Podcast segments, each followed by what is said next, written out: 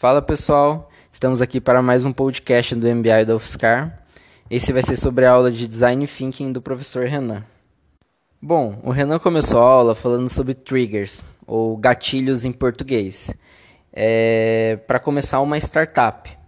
Então, são três gatilhos para começar uma startup. O primeiro trigger que ele comentou foi o trigger da paixão. Ele começou de uma maneira muito legal. Ele colocou uma frase do CEO da Dropbox, que ele fala que não é necessário somente você se empurrar para frente, buscando conhecimento, garra, montando a startup. É, você precisa, mais do que isso, você precisa achar a sua bolinha de tênis. E aí todo mundo ficou tipo, ué, o que está acontecendo? E era sobre uma metáfora envolvendo um cachorro e uma bolinha de tênis, muito legal. Que o cachorro fica ultra mega entusiasmado quando vai jogar a bolinha para ele, quando ele vê a bolinha. E ele colocou um vídeo do cachorro pulando, tipo, super ansioso até para a bolinha sair. E foi muito legal o vídeo e ficou bem claro sobre isso da paixão que a gente tem que encontrar. Aí ele pediu para a gente listar as nossas paixões e tentar encontrar uma essência que conecta elas. Entendeu? Essa parte da essência é muito importante é, para essa parte do trigger da paixão. Aí o segundo trigger que ele comentou é o trigger de habilidades. É aquilo que você se considera muito bom, é, os seus talentos, habilidades, que você faz melhor que, o, que os outros. E também avaliar nesse momento é, sobre hard skills e soft skills também, não esquecer nenhum dos dois lados. É, ele pediu para a gente fazer uma lista e dessas nossas habilidades, foi uma parte bem de autoconhecimento, uma reflexão sobre nós mesmos, bem legal. E aí ele foi para o terceiro trigger, que é o trigger de mercado, e ele enfatizou bem é, startups resolvem problemas, então a gente precisa realmente identificar problemas relevantes para o mercado, não só para nós, então, mas para todos. Ele deu alguns exemplos de problemas que startups resolvem, é, por exemplo, o Uber, é, que resolve o problema de preço, entendeu, do serviço e de qualidade também, de, de transporte, né? É, ele também comentou sobre o vitamina e contra o analgésico, falou que o analgésico é um modelo de negócio muito mais difícil, você precisa educar muito o mercado, e isso é difícil. Você faz ele criar hábitos, né? Quanto no analgésico, você precisa resolver um problema bem mais evidente. Claro, você vai ali com um efeito tipo, bem tipo, de resolução imediata. E é um modelo bem mais fácil e de, as pessoas até conseguirem sentir um, um alívio da dor, né? Por aí. Então o Renan pediu para fazer uma lista de problemas que te incomodam bastante, é, com frequência alta, enfim. E a partir dessas listas, a gente começar a refletir numa conexão entre esses três triggers: é, de paixão, de habilidades e de mercado, de problemas que te incomodam. E aí a gente tentar juntar todos eles e aí essa ser a nossa ideia para a startup que a gente vai desenvolver durante o módulo aqui no MBI. Bem legal. E com isso a gente precisava preparar um pitch é, para passar por todos esses triggers é, e deixar bem claro para os seus colegas, fazer vender o peixe ali para tentar montar uma equipe e ser a sua a ideia escolhida para ser a startup desenvolvida ao longo do curso. Então, muita gente, todo mundo praticamente apresentou a sua ideia e ao final das apresentações tentou se montar os grupos. Não conseguiu finalizar todos na noite de sábado, né? Dizer, de, de sexta. E aí, ao sábado, a gente de manhã, no início da aula, já finalizou quais eram os grupos. Bem legal. Depois disso, já na aula de sábado, né? o, o Renan começou a conversar mais sobre design thinking mesmo. É, ele começou falando sobre a, o Double Diamond, ou duplo diamante, que é uma metodologia bastante usada no design. Ela consiste em criar dois diamantes. Nesses diamantes tem um momento que você faz uma análise divergente, que você abre, e aí depois você converge ele fazendo um losango, entendeu? Em um outro ponto. E você faz isso duas vezes. O primeiro diamante que você faz é sobre o problema. Então você faz uma análise para encontrar vários problemas a partir de uma hipótese, de um gatilho inicial. E aí depois você converge para o problema que você acha que faz mais sentido, entendeu? Que está mais alinhado e converge mais. E aí você fecha esse primeiro diamante. E aí, tendo isso definido, você começa a abrir o novo diamante, que é um diamante para soluções. Então você faz uma lista de várias soluções e aí você converge de novo para uma solução, entendeu? Nessa metodologia. Depois disso, ele começou a falar muito sobre o design ser centrado em pessoas, que tudo depende delas e que você, se você não entende as pessoas, você não entende o seu produto. É extremamente necessário ter o centro como uma pessoa. É... E aí, com isso, você precisa muito de uma empatia, é, se colocar realmente no lugar da pessoa, passar pelos sentimentos negativos e de dor, mas também de felicidade, enfim, de tudo. E, e a empatia genuína realmente depende de um não julgamento, de uma escutativa da pessoa, de uma observação do seu dia a dia. E, então, essa parte é bem relevante. Ele passou então algumas dinâmicas para estimular isso, essa parte de observação. A primeira foi sobre uma imagem com vários animais. É, ele deu um tempo para a sala buscar quantos animais tinha na imagem. A sala falou nove e eram 16, entendeu? E mostrando como é importante ter essa prática de observação, trabalhar isso. Depois ele colocou uma imagem para identificação de daltonismo, né, daqueles números e com cores. E, e ele colocou aquilo justamente para mostrar como as pessoas enxergam o mundo de uma forma diferente, entendeu? E como é necessário também ter uma empatia sobre isso. E aí também ele fez uma dinâmica sobre você escolher uma foto sobre uma pessoa importante para você.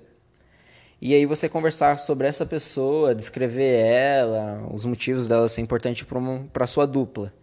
Isso por quatro minutos. E aí, ao longo, tipo, no final e ao longo da, dessa dinâmica, o, deu para ver muito o raporte que é criado, as pessoas tendo a mesma postura ao longo da conversa, as expressões, fala semelhante, enfim, vários aspectos de conexão genuína mesmo, muito legal. E, e aí ele começou a comentar sobre isso de raporte, ele passou um, um filme, um, um trecho do filme Sem Limites, que o cara observa realmente, começa a observar a, a mulher e aí com isso ele consegue ter níveis de raporte até ao longo da conversa o que ela ela tem mais interesse, o que ela não tem e aí desenvolvendo isso e mostrando como isso é importante para deixar a pessoa na zona de conforto e você realmente ter uma conexão ali com a pessoa.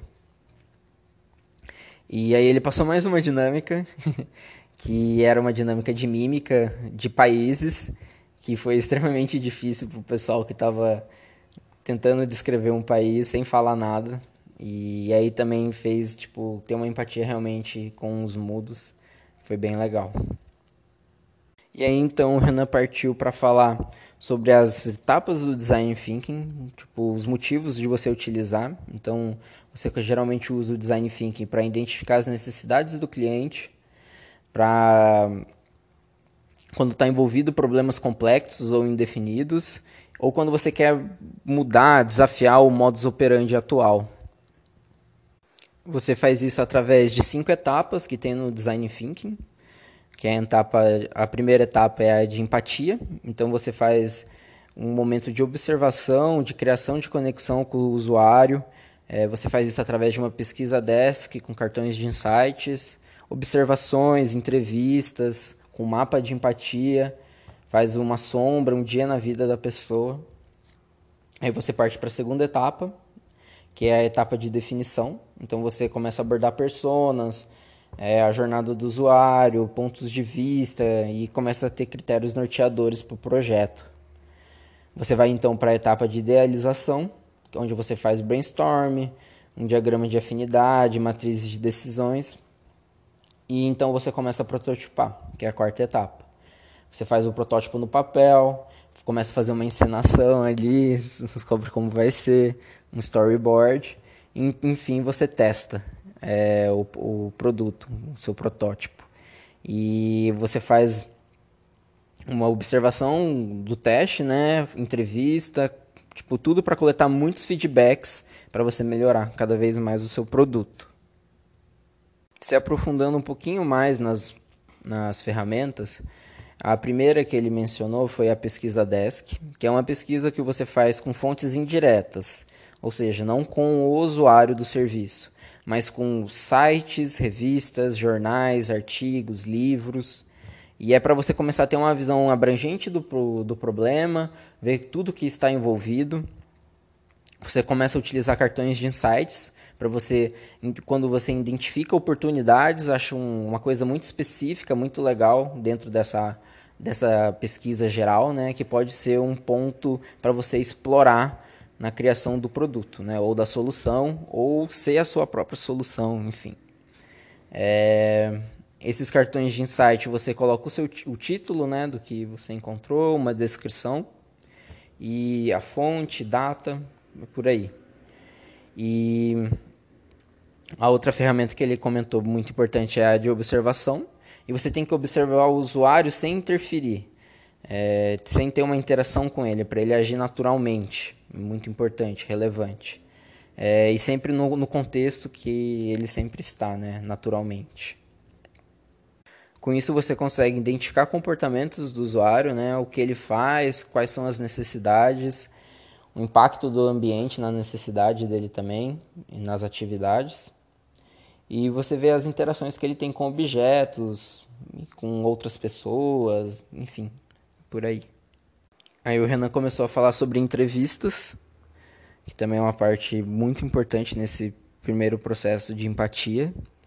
É, é bem importante para você definir o tema, o foco, né? Você faz um brainstorming das perguntas, é, cria um formulário, né?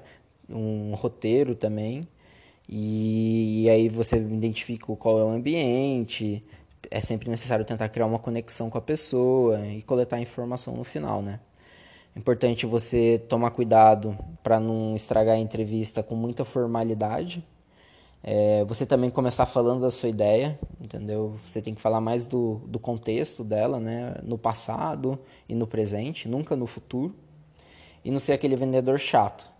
É, você tem mais é, que aprender do que vender alguma coisa, entendeu? Então você tem que ouvir mais e falar menos no momento de entrevista. É muito importante você filmar, entendeu? Capturar de alguma maneira, ou gravar, né? Evitar perguntas binárias, né? Que é sim ou não a resposta.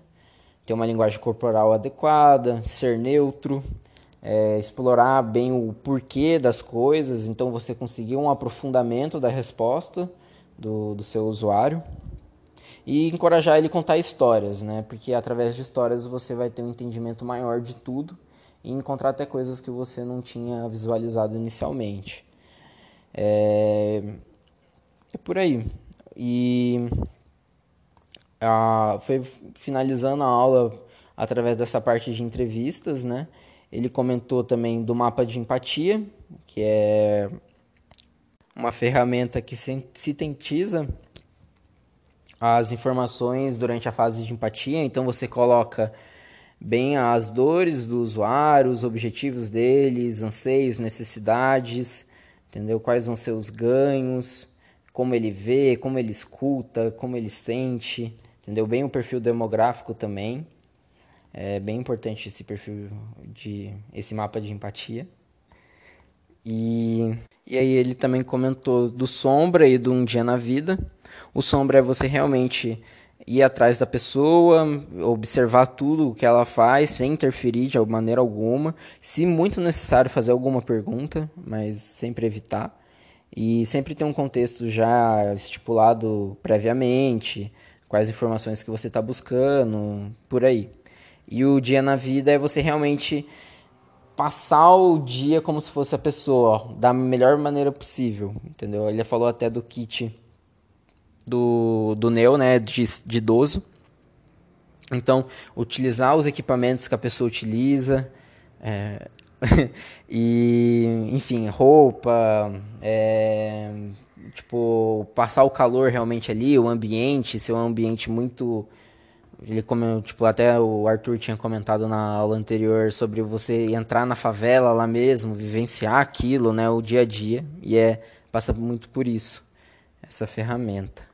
E foi isso basicamente a aula. É, esse podcast é para vocês realmente relembrarem e se prepararem para essa próxima aula de design thinking que vai ter muita coisa legal ainda também.